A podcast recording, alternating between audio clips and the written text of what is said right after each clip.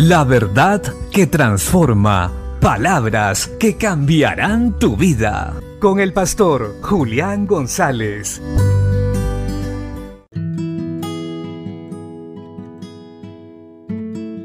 La Biblia dice en la segunda carta del apóstol Juan, capítulo 1, versos 9 y 10, Cualquiera que se extravía y no persevera en la doctrina de Cristo, no tiene a Dios. El que persevera en la doctrina de Cristo, ese tiene al Padre y al Hijo. Si alguno viene a vosotros y no trae esta doctrina, no le recibáis en casa ni le digáis bienvenido.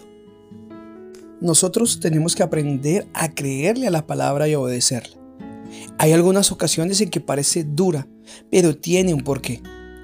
Este texto nos viene hablando de que hay muchos engañadores por el mundo que no enseñan según la verdad y que no aceptan a Cristo como Señor y Salvador, sino que enseñan otro tipo de cosas para engañar y desviar del plan de Dios a las personas que han creído. Esta porción de la palabra en específico nos dice que el que persevera en la doctrina de Cristo, éste tiene al Padre y tiene al Hijo. Que cualquiera que no lo tenga, cualquiera que no enseñe lo que Cristo dejó establecido en las Escrituras, este ni aún le digamos bienvenido en nuestras casas. Porque ciertamente aunque querramos ser buenas personas y tratar de ayudarlos, si permanecemos mucho tiempo y hacemos mucha amistad, ellos querrán enseñarnos, querrán instruirnos en su doctrina equivocada, en su enseñanza errónea.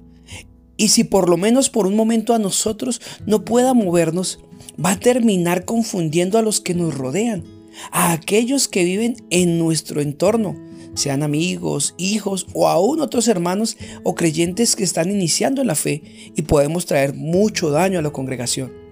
Nosotros tenemos que aprender a ser celosos de la sana doctrina, de la sana enseñanza, de la verdad de Jesucristo. La Biblia dice que nos amemos unos a otros y que el amor de Dios nos lleva a guardar sus mandamientos. Así que cualquiera que se diga ser cristiano, pero no guarde su palabra y viva desordenadamente, no tiene parte en el reino de los cielos. Tenemos que aprender a ser cuidadosos. Prediquemos a todo el mundo. Llevemos el mensaje, las buenas nuevas a toda persona. Pero no permitamos que otra enseñanza extraña o que otras personas con una enseñanza errónea sean parte de nuestro círculo cerrado de amigos, porque ¿qué comunión tiene la luz con las tinieblas? Por eso el texto es claro.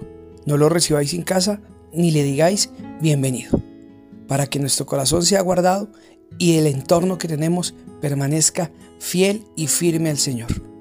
Bendiciones.